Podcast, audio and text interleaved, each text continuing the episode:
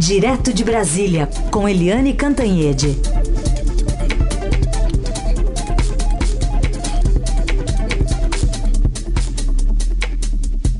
Eliane, hoje é o famoso Vamos por Partes. Bom dia.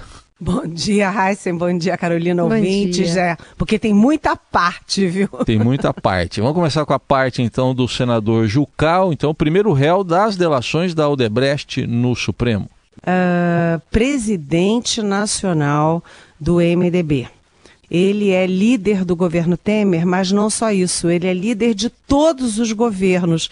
Ele foi líder do governo uh, do Fernando Henrique Cardoso, líder do governo do Lula, líder do governo da Dilma Rousseff. Ele é sempre líder. E ele foi o primeiro ministro do planejamento do governo Temer.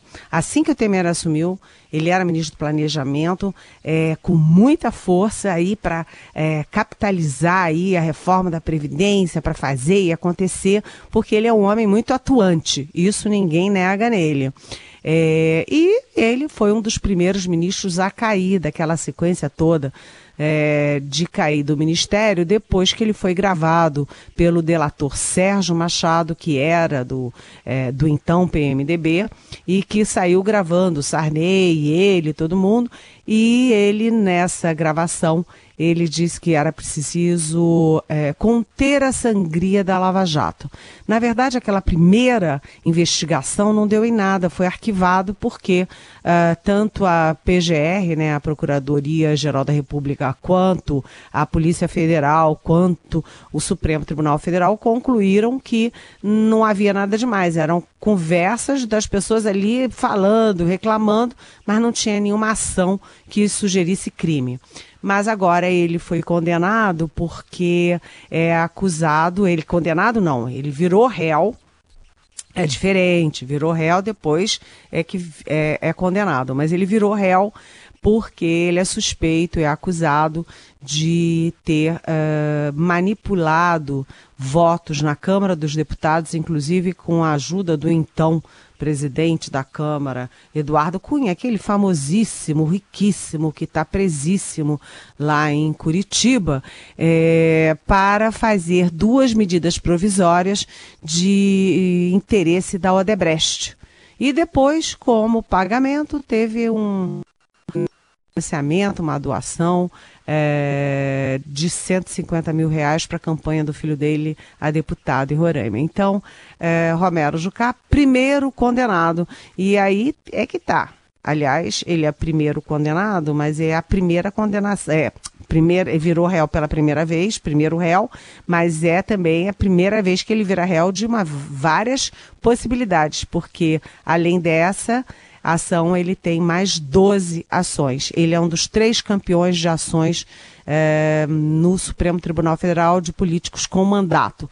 Ele, Renan Calheiros e Aécio Neves. Ou seja, sobra para todo mundo. É, é, bronze, prata e ouro, é isso? A ordem é essa? Bronze, Aécio? Exatamente. Prata? Não, não, não. Não? A, é bronze Aécio, ah. exatamente. Bronze Aécio, ah. é, prata uh, Jucá, Jucá, e Renan Calheiros é o ouro. Hum, tá bom. Tudo bem. É bom, o ouro. Vamos falar de uma guerra entre o presidente Michel Temer e o ministro do STF, do Roberto Barroso, que vai de mal a pior e ontem foi a vez de duros ataques de Temer e seus ministros. O Palácio do Planalto escalou dois né, ministros para reagir publicamente, um deles, Carlos Marum. Eu analiso a possibilidade de me licenciar da minha função de ministro de Estado, retornar ao meu mandato para apresentar uma solicitação de responsabilização do ministro Barroso por conduta indevida na condição de guardião eh, da Constituição. Quem tem mais chance de sobreviver nesse embate, hein, Eliane? Olha, é um embate feio daqueles em que todo mundo tem razão e ninguém tem razão.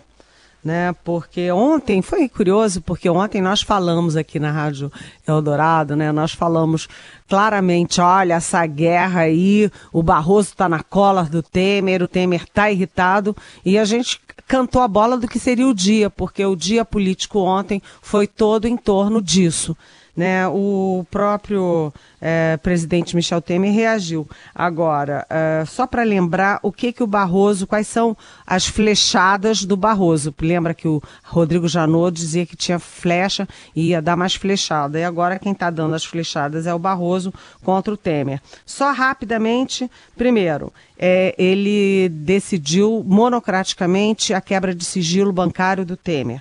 Segundo, ele decidiu também a quebra de sigilo de telefones, e-mails, etc., de dois homens próximos do Temer, o Rocha Loures, já famoso, e o Coronel Lima, que é considerado operador uh, do Temer. Né, nas campanhas, inclusive.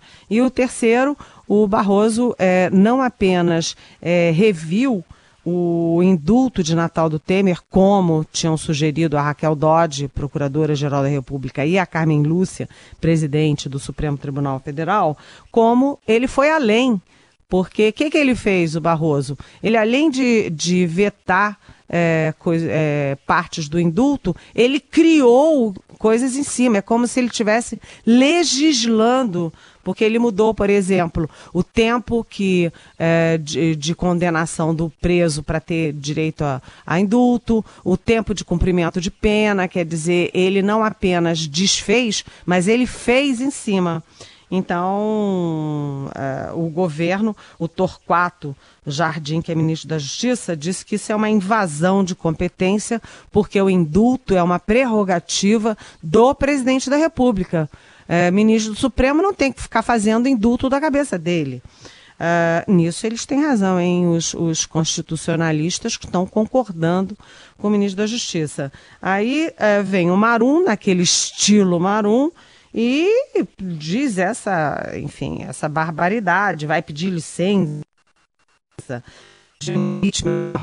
quer dizer, aí toda, nessa confusão toda, o próprio Temer veio a público para declarar o seguinte, e foi uma estocada direta, né, é, direta, clara no Barroso. Está faltando noção de hierarquia, autoridade e responsabilidade. Então a guerra está muito feia, viu, gente? Muito bem. Bom, mas nessa guerra aí tem um outro capítulo aí, ou a questão daquele decreto dos portos, né, o inquérito que está tramitando lá na Polícia Federal. Teve uma boa notícia da parte do ministro Barroso para a defesa do presidente, Eliane? É, ontem à noite, bem já bem tarde, o Barroso soltou uma nota. Foi uma boa lembrança sua, viu, Heisen? Porque o Barroso soltou uma nota dizendo que vai liberar para a defesa do Temer é, o todo o resultado aí da quebra de sigilo bancário dele após as diligências. Então você pode considerar que foi uma boa notícia, mas é mais ou menos, porque o pedido da defesa do Temer tinha que ter, é, é, é no sentido de que o Barroso libere a íntegra do próprio pedido de quebra de sigilo dele. Enquanto isso, a gente fala aqui no Jornal Dourado, atualizando as notícias mais importantes desta quarta-feira. A estratégia do governo e do Congresso de dar prioridade a temas com mais apelo popular, como a segurança pública, colocou a agenda econômica em compasso de espera. Medidas já anunciadas, como a mudança na lei de recuperação judicial de empresas, o decreto que viabiliza a venda da Eletrobras e a reestruturação das carreiras do funcionalismo, estão paradas na Casa Civil. Há também projetos que se arrastam no Congresso e outros que estão à espera de uma decisão do Supremo Tribunal Federal.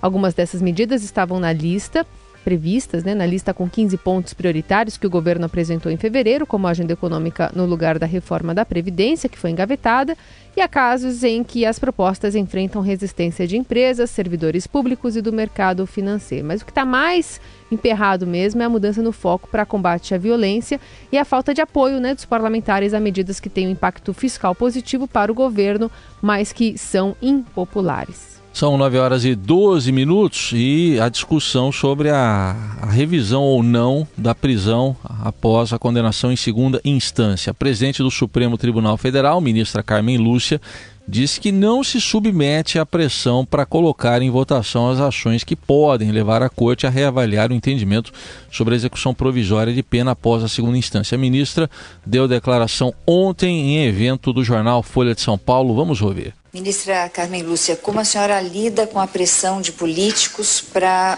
votar a prisão após condenação em segunda instância? Eu não lido, eu simplesmente não me submeto à pressão.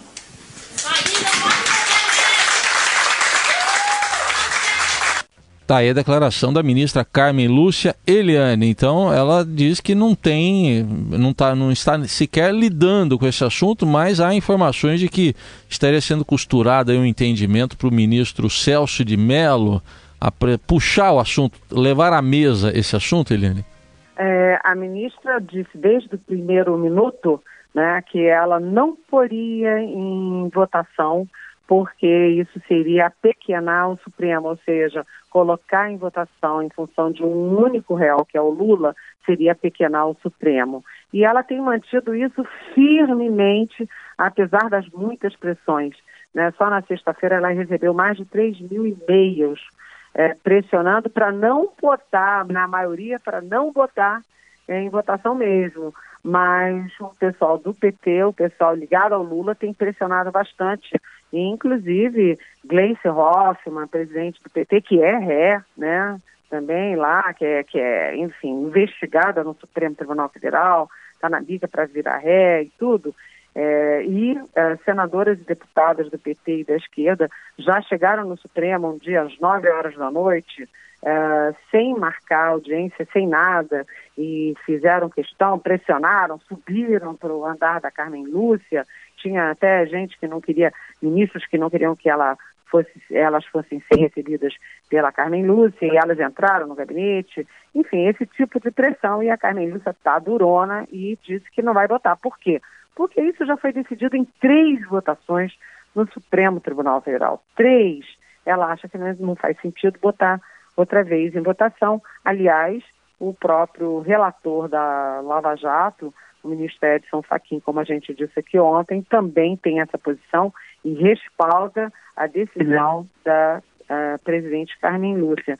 Mas uh, hoje a Carmen Lúcia vai receber, vai passar aí uma saia justa danada, porque uh, daqui a pouco, lá pelas 10 horas, o, de, o advogado do Lula, o super advogado, o novo advogado do Lula, que é o Sepúlveda pertence vai visitá-la. E quem vem a ser o Sepúlveda pertence?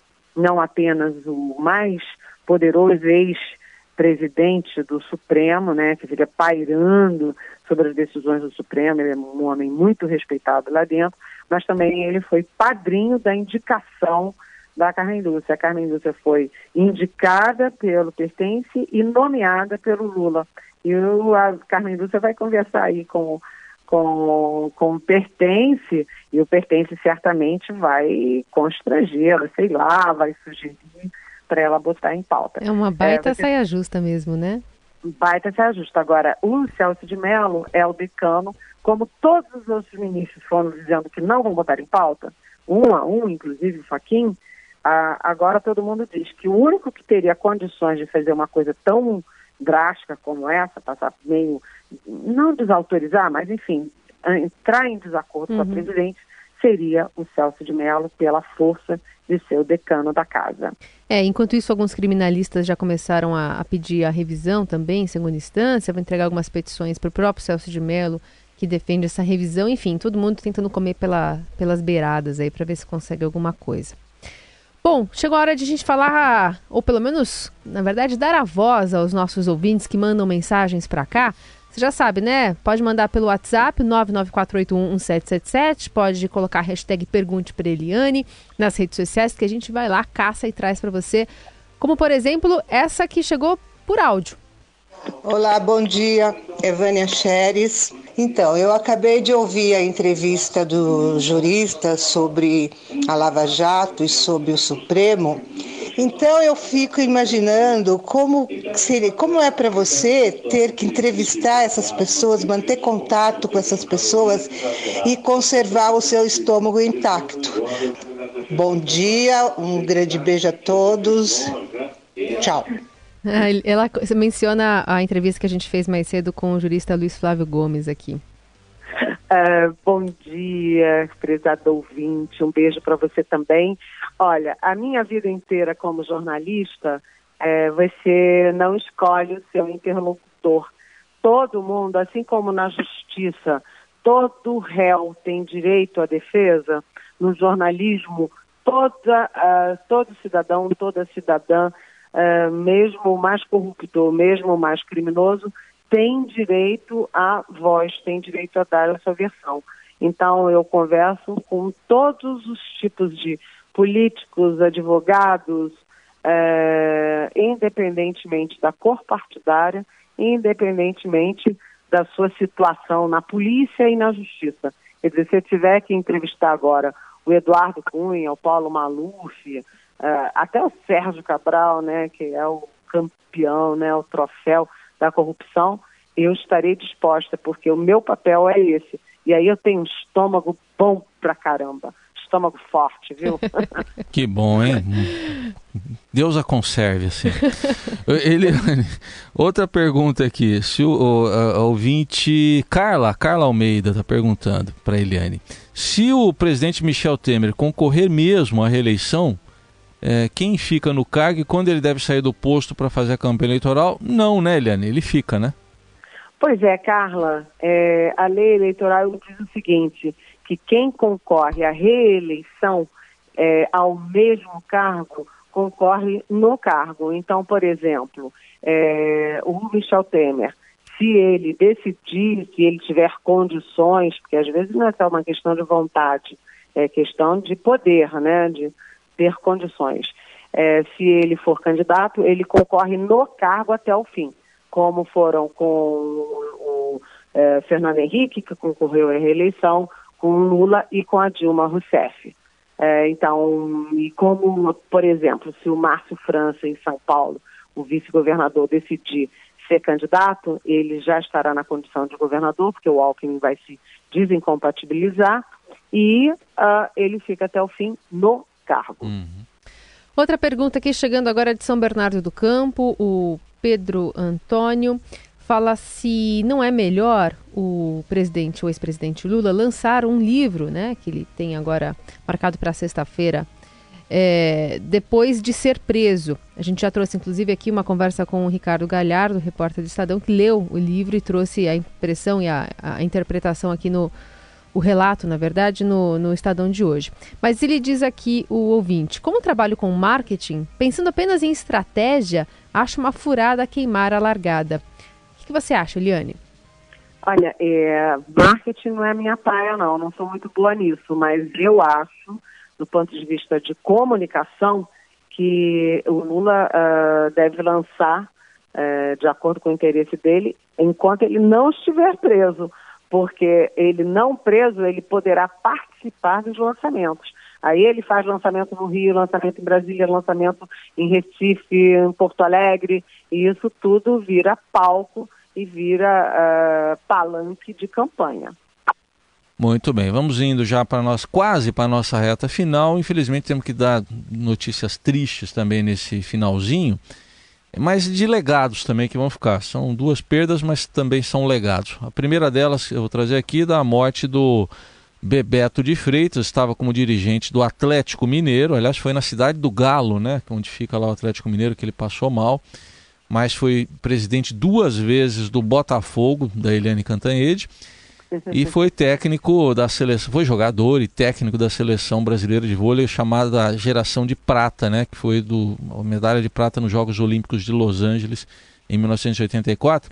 Eliane, para você comentar aqui um pouco da trajetória do Bebeto, vamos ouvir uma declaração dele de 2015 no lançamento da Superliga de, de vôlei. Ele falou do futuro do vôlei brasileiro na época. Homem com a visão de esporte que teve o Braga há 30 anos atrás. É, é o que nós estamos precisando. De alguém que, que entenda que voleibol não se resume à seleção brasileira. O esporte não se resume à seleção brasileira. O esporte é grande dentro de um país na medida que você tenha um número grande de seguidores, de fãs, críticos. E, e por isso que nós ainda temos no futebol a nossa maior referência esportiva. Tá aí o botafoguense Bebeto de Freitas, Eliane. Olha, eu sou, assim, fã absoluta do Bebeto de Freitas e do Zé Roberto, né, que é a continuação dele. O Bebeto, é. ele, ele simplesmente popularizou para sempre o vôlei no Brasil. E quem não lembra da, do levantador William, da, do Jornada das Estrelas do Bernard, das cortadas do Renan, é, ai, do Xandó, tem tantos nomes e era fascinante assistir aquilo tudo. O Bebeto preparou o time, preparou o país, desenvolveu o vôlei em, nas escolas, todo mundo começou a jogar vôlei, ver vôlei, eu era fascinada por aquilo, e ele foi uh, da geração prata e deixou para o Zé Roberto, que é a continuação dele, uh, a geração ouro. Eu tenho profunda admiração e acho que se a gente tivesse mais Bebetos e Zé Robertos nos nossos outros esportes, imagina, nós seríamos grandes campeões, porque os brasileiros, nós temos sol, nós temos alegria, nós temos energia e faríamos muito lindo em todas as competições. É isso aí. Bom, vamos falar também de legado hoje no quadro A Boa do Dia. O caminho do bem. A boa do dia. A boa do dia. O caminho do bem. Porque afinal de contas morreu Stephen Hawking, né? Ele tinha 76 anos, o físico que capturou a imaginação pública de um jeito que apenas Einstein fez antes, também o maior cosmólogo vivo até então. Em 1973, tendo perdido fazia pouco a capacidade de falar, ele intuiu uma ideia, fez contas, descobriu que, diferentemente do suposto pela mecânica quântica, buracos negros, a um ponto, desaparecem numa explosão de radiação e partículas. É, e até uma década antes, ele foi um aluno relapso ali na, na, graduação de Oxford. Ele foi diagnosticado com esclerose lateral amiotrófica aos 21 anos e em 1963, e, lhe deram dois anos de vida, acabou sobrevivendo 55, né? Lutou contra todos os limites. A gente tem até uma fala aqui da filha dele, a Lucy Hawking, em 2015, explicando como o pai encontrou na tecnologia uma maneira de continuar sendo ouvido. And it's a disease called ALS, and what it does is it slowly takes away your ability to move your muscles. And in later years, it's also taken away his natural speaking voice. And so at the end of the talk, when you hear him talking to you, it will sound like a computer is speaking to you. But it isn't. It's a real man who's using a computer to give himself back the voice that his disease has taken away from him. É, explicando aí então que usou o computador, né? O computador acabou sendo a fala dele, o modo que ele continuou sendo expressado e sendo ouvido no mundo, né, Eliane? Uma história eh, muito, muito emocionante que depois virou um filme que acabou popularizando ainda mais. De trilha aqui, ó. Trilha do filme. É, trilha do filme, olha lá. Ó. Hoje falando de legado na Boa do Dia. Agora, cá para nós, é, eu não gostei do filme A Teoria de Tudo, porque foi um filme que focou mais na mulher do Steve Hawkins do que no Steve Hawkins. Foi. Eu não gostei do é filme, verdade. não. Eu achei que eles foram muito olharam pelo, pelo olhar dela e falaram um pouco da ciência dele, do legado dele. Mas o mais impressionante dessa história é que eu tive um grande amigo, assim, quase meu irmão, que morreu de ela e é uma doença que mata em 3, 4 anos. Como é que ele conseguiu sobreviver 55 anos? Isso é extraordinário, porque eu acho que não existe nenhuma outra referência na história. Então, é um homem espetacular sobre vários aspectos e deixou um legado para a humanidade. Então, viva o Bebeto, viva o Steve Hawkins, pessoas que passaram pela vida e deixaram bons exemplos e bons legados. Aliás, você gosta de Pink Floyd também, Eliane? Adoro. Vamos ver um trechinho.